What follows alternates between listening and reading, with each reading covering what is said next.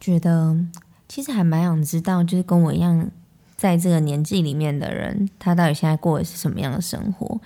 就是，嗯，灵异少女聊鬼事，今天发生了什么鬼事呢？今天是第一集，要来跟大家聊什么鬼事？就是在我离开了六年的公司之后，我又准备要踏入一段新的职涯生活。但是我在这个公司里面只待了一天，我就离职了。究竟是什么鬼事呢？大家接着听下去吧。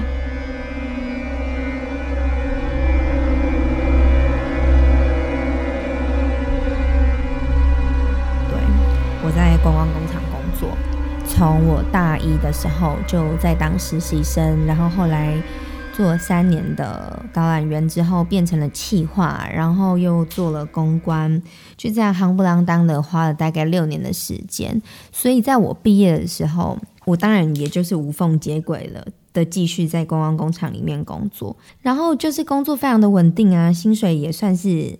比起一般大学毕业的人还好很多，因为等于我在这个地方已经待了六年嘛，所以薪水啊、职位啊等等，其实都有还蛮稳定的发展。但是在我毕业过后大概两年吧，我就决定，呃，应该说那时候在工作上面有有蛮大的转变。就是我觉得我自己也有点强迫症，就是对于做一件事情，我都希望我能够把它做到从头到尾做到好。那那时候因为刚好有一个专案，等于又是要重新的投入到那个专案，但也因为那个专案，我可能呃在职位上面就是又有升迁的机会，但我自己心里很清楚，如果一头栽下去的话，可能又要再花还蛮长一段的时间，所以就还蛮犹豫，那时候是不是应该要转换一下跑道。去体验不一样的世界嘛，好像也算是把自己人生清单里面的事情一样一样的去。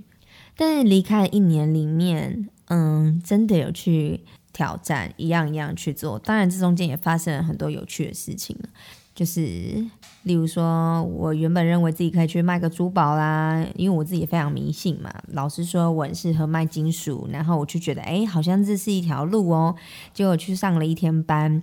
大概那一天只有五组的客人吧，那时候就发现自己没有办法做这份工作，好像像一个犯人一样，因为它空间并没有很大，然后上面有非常非常多的摄影机，然后那时候又疫情非常的严重，就看着路上来来往往的人呢，甚至是他对面有一个非常大的药局，然后大家都在排口罩，就这样大家这样看着他们这样来来回回的排那口罩，而我一件事情都没有，也没有任何的客人，那时候我就觉得。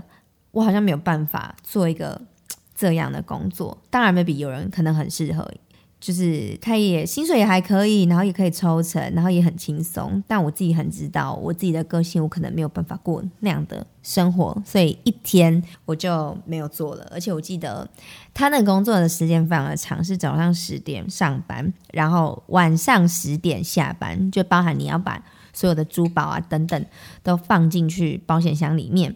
然后就代表一整天结束。我记得我那时候外面下着就是倾盆大雨，我就觉得老天也是在为我哭泣之类的。那一天呢就这样结束，那也算是我完成我人生清单里面一件想要做的事情，但同时也觉得自己不适合。好，反正就这样子一年的里面，我去尝试了每一件事情，就这样来来回回，来来回回的，然后到现在，就是其实会觉得，嗯，我好像在大家。很嗯，怎么说？可以很可以去尝尝试不一样的产业、不一样的事情的时候，我是在一个很稳定的状态。但是在大家慢慢的稳定下来，有一个自己适合的工作的时候，反而我是在很彷徨无助的。其实也觉得，嗯，不知道到底下一步到底应该要怎么样去走，到底是应该要去。继续找工作啦，还是应该要把自己内心那些想要做的雏形，可能有些 idea，然后去实现，很两难吧。然后最近呢，刚好呢也有一个机会，就是朋友介绍了我，一样呢要回到观光工厂的产业里面去工作，然后也谈了蛮多的细项的。不过他离我家有非常非常大的一段距离。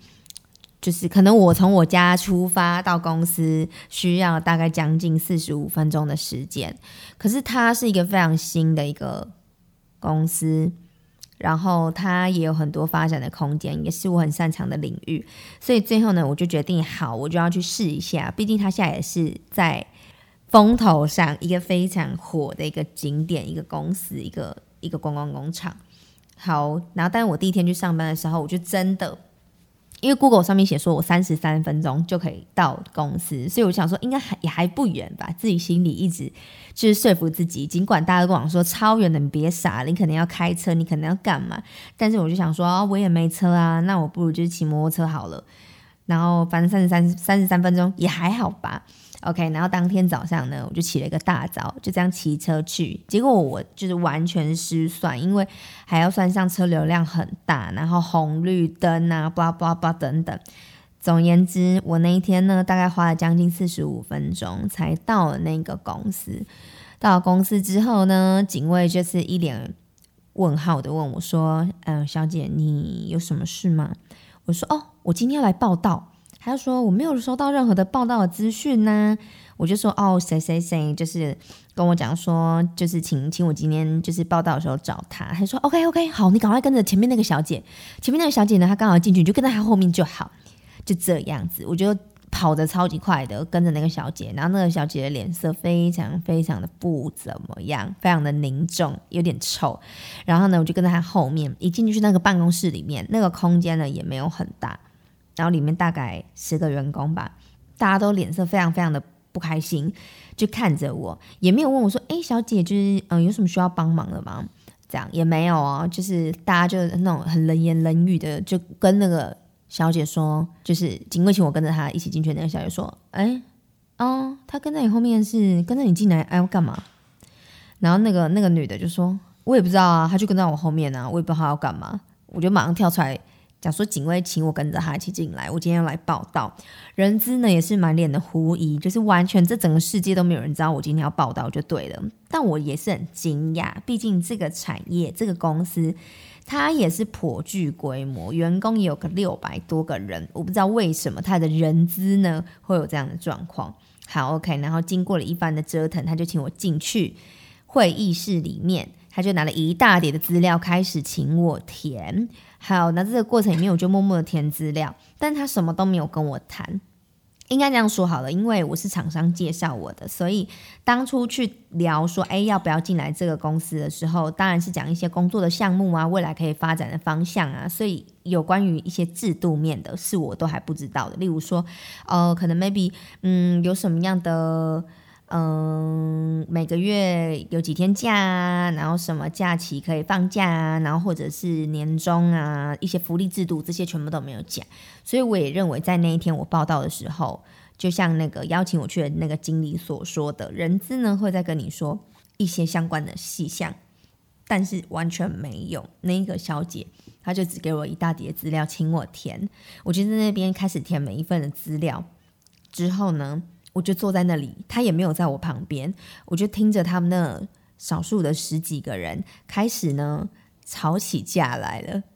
就是在我还听，因为我是我是要进去报道的嘛，那就看着大家在外面吵架，你一言我一语的，那火药味非常的重。但是那是礼那是礼拜四哦，也不是说礼拜一那种 Blue Monday，不是是礼拜四了。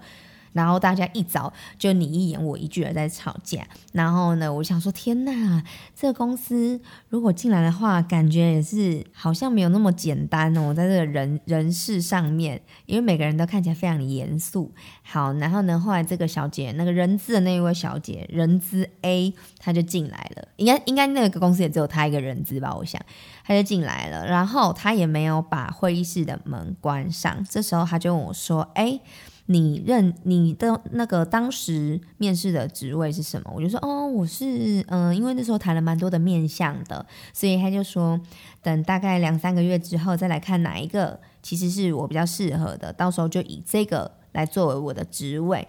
他就说哦，OK，那你的薪水是好，大家应该都知道，讲谈钱伤感情，对不对？嗯，可是因为人资他一定要知道你的薪水，因为他的资料表上面必须要填写这个项目。好，然后大家知道谈钱伤感情嘛？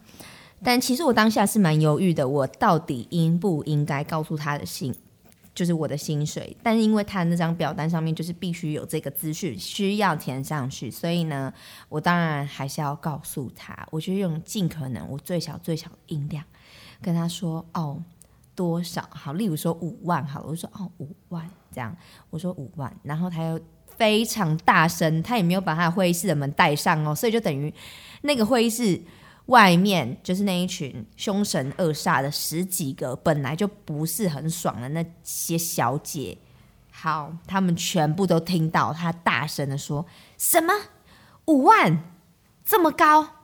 这样子，好，当下我当然是觉得，呃，Hello，身为一个人资，你应该要知道，这种薪水这种事情基本上是不能公开的秘密吧，对不对？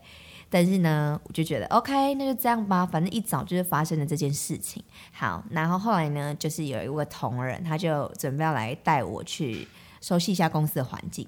其实这早在这之前，我自己就有做足了功课，我也有到那个场地里面，就是都看过了什么的。但他还是很热心的跟我讲，啊，每天呢就是怎么样，在哪里工作啊，巴拉巴拉巴拉，跟我介绍了一番。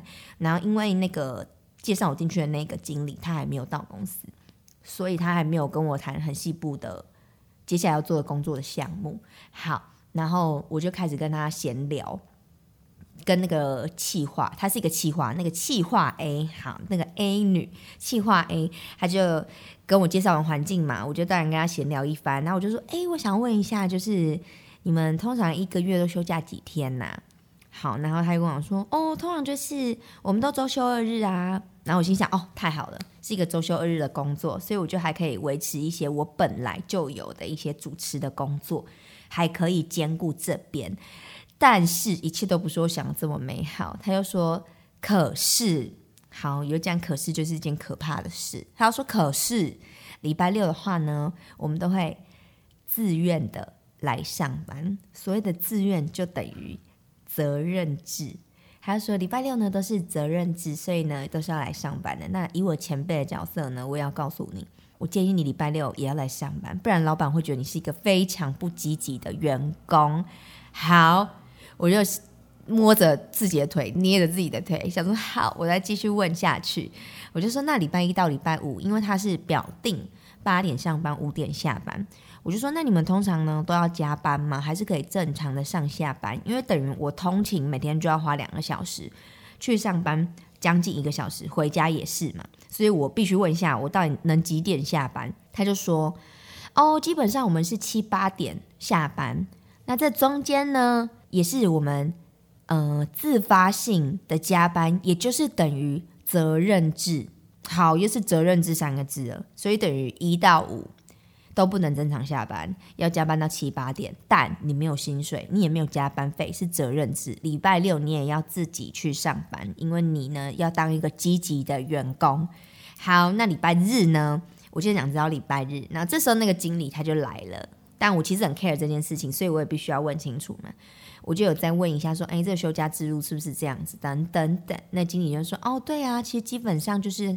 周休日啊，然后礼拜六大家自愿的会去上班呐。礼拜日的话，因为现在呢我们刚开幕，所以礼拜日呢也是要来支援的哦。我想说，Hello，所以你的意思是你付我这个薪水，我一到日都要上班，等于整个月都没有在休假的意思吗？好，但我心里非常的挣扎，因为他确实开出来的工作的项目都是我自己很喜欢的，也是我自己擅长的内容，但。如果领这个薪水，但是我每天都要上班，我可能没有办法。再加上通勤需要花我非常非常久的时间，所以那天呢，我还是死撑活撑的撑到下班。